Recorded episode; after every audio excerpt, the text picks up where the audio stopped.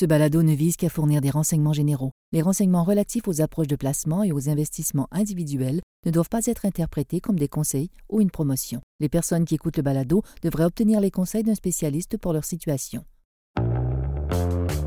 Dans les séries mondiales de 1990, Billy Hatcher a frappé pour 750 avec les Reds de Cincinnati pour les aider à balayer les Aces d'Oakland en quatre parties et remporter la série mondiale. Hatcher est un frappeur en carrière d'environ 0.260. Il a monté à la hauteur de la situation et déjoué les attentes. Sa moyenne au bâton de 750 a battu le record de série mondiale qui était auparavant détenu par Babe Ruth depuis 62 ans. Et d'ailleurs, le record d'Hatcher est encore euh, le record à ce jour. Comment se fait-il qu'un joueur qui avait eu une moyenne au bâton de 260 dans une carrière de 12 ans ait réussi à faire 750 dans les séries mondiales? Ben, la taille de l'échantillon est une très bonne raison. 15 apparitions au bâton en série mondiale contre 600 dans une saison complète. Les joueurs de baseball vont traverser des périodes de stagnation, des ralentissements au cours de leur carrière, mais aussi au cours d'une saison. C'est tout à fait possible pour un frappeur de faire 3 en 4 dans un match, mais c'est une toute autre chose de faire 450 en 600.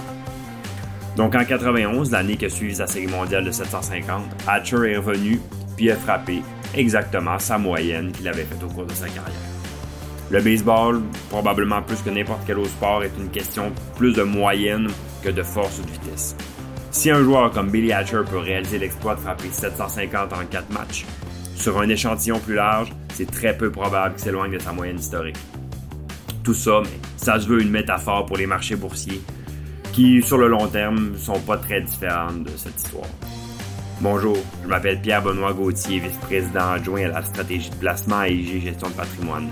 Joignez-moi chaque semaine alors que nous allons explorer les différentes tendances qui influencent les marchés. Nous sommes la semaine du 24 octobre et encore une fois, les marchés sont en mouvement. Donc, avant de creuser un peu plus dans la comparaison qu'on a faite plus tôt, on va parler de la volatilité des marchés de cette année. On a vu dernièrement le marché boursier américain rebondir autour d'un niveau d'à peu près 3600, puis on dirait qu'à court terme, ça semble être une forme de plancher. On a eu un beau rebond autour de ces niveaux-là. Mais il faut voir maintenant si c'est un plancher qui est durable ou bien si c'est simplement qu'on a rebondi sur une position de, de marché trop vendu, survendu, puis que finalement, on a bien des chances de, revisiter ces creux-là. C'est pas si euh, c'est pas si évident à déterminer dans lequel des deux situations nous sommes. Donc, ce qu'on rappelle en ce moment aux clients et aux conseillers depuis les, dernières semaines, c'est que oui, on se dirige fort probablement vers une récession, mais que celle-ci est en grande partie largement absorbée et digérée par les marchés une grande partie de l'évolution boursière qui est en lien avec une récession est déjà faite. Dans le contexte de l'indice du S&P 500, donc l'indice américain, ben, les marchés baissiers ont tendance à s'accompagner de certaines caractéristiques économiques, hmm, pour ne pas les nommer, des récessions. Dans certains cas, les marchés baissiers vont, vont se produire en l'absence de récession, comme c'est arrivé en 1966 et en 1987.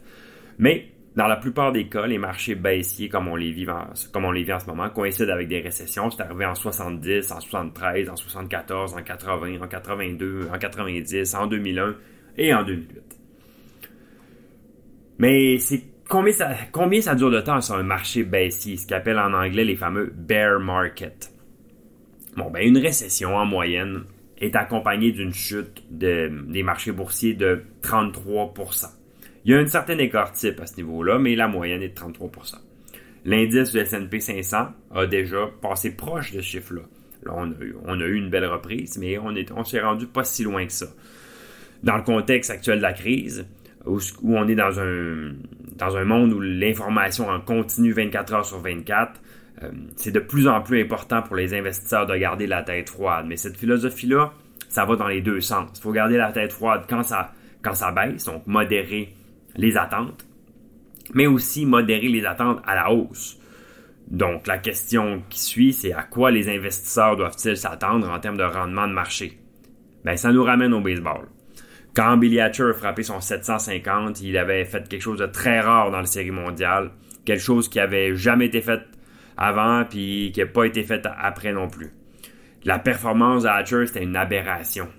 C'est ridicule. Personne pensait qu'elle allait continuer à frapper 750. Il n'y a personne jamais qui a pensé ça.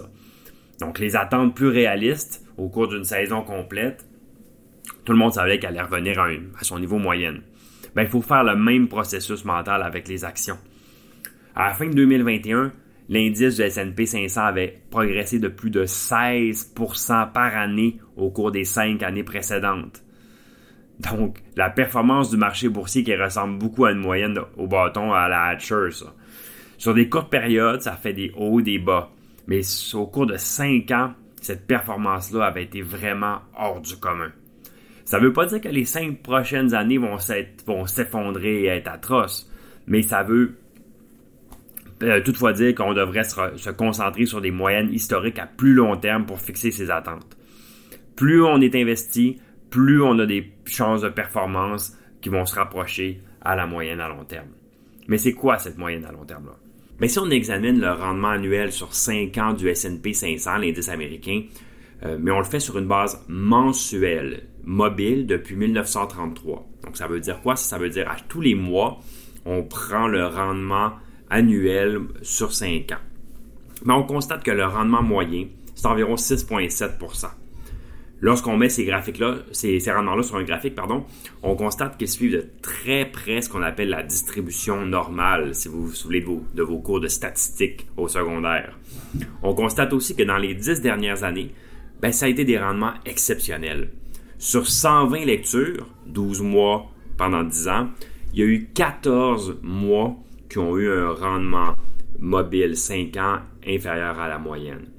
Si on recule de 10 ans, donc les 10 ans précédant ça, il y avait eu 108 sur 120 mois qui étaient inférieurs à la moyenne. Donc, on sort d'une très très bonne décennie.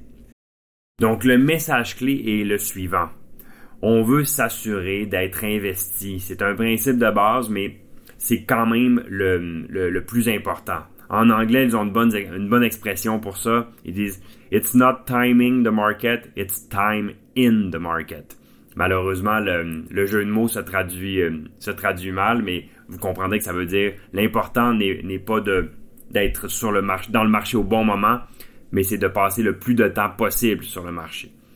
On veut faire ça avec la diversification, évidemment. On veut s'assurer d'avoir une répartition d'actifs qui correspond à nos besoins, mais rester investi est le plus important de tout.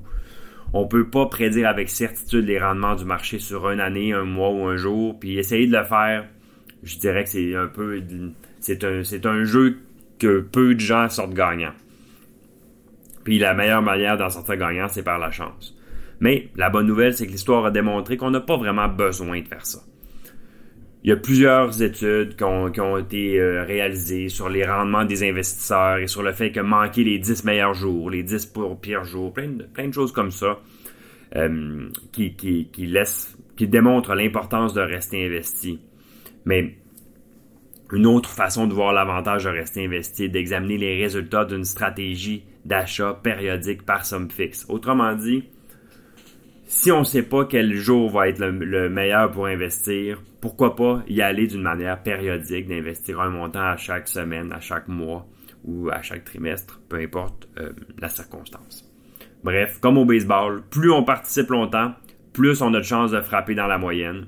Mais si on n'est pas dans le jeu, il n'y a aucune chance que nous soyons dans la moyenne. C'était Pierre-Benoît Gauthier. J'espère que vous avez apprécié cette balado. Si oui, n'hésitez pas à la partager à vos collègues et amis. Bonne journée. Le contenu de ce balado, y compris les faits, les perspectives, les opinions et les recommandations, ne doit pas être pris ni être interprété comme un conseil en matière de placement, ni comme une offre de vente ou une sollicitation d'offre d'achat de tout titre cité. On ne doit pas se fier sur le contenu de ce balado à quelque fin que ce soit, et IG, Gestion de patrimoine, n'est aucunement responsable de son utilisation. Le présent balado renferme des énoncés prospectifs qui décrivent nos attentes actuelles ou nos prédictions pour l'avenir. Les renseignements prospectifs sont assujettis à des risques, incertitudes et hypothèses pouvant donner lieu à des écarts significatifs entre les résultats réels et ceux exprimés dans le balado. Nos opinions sont susceptibles d'être modifiées en fonction des conditions du marché. Les placements dans les fonds communs peuvent donner lieu à des commissions ainsi qu'à des frais. Veuillez lire le prospectus avant d'investir. Les fonds communs ne sont pas des placements garantis, leur valeur varie fréquemment et leur rendement antérieur peut ne pas se reproduire.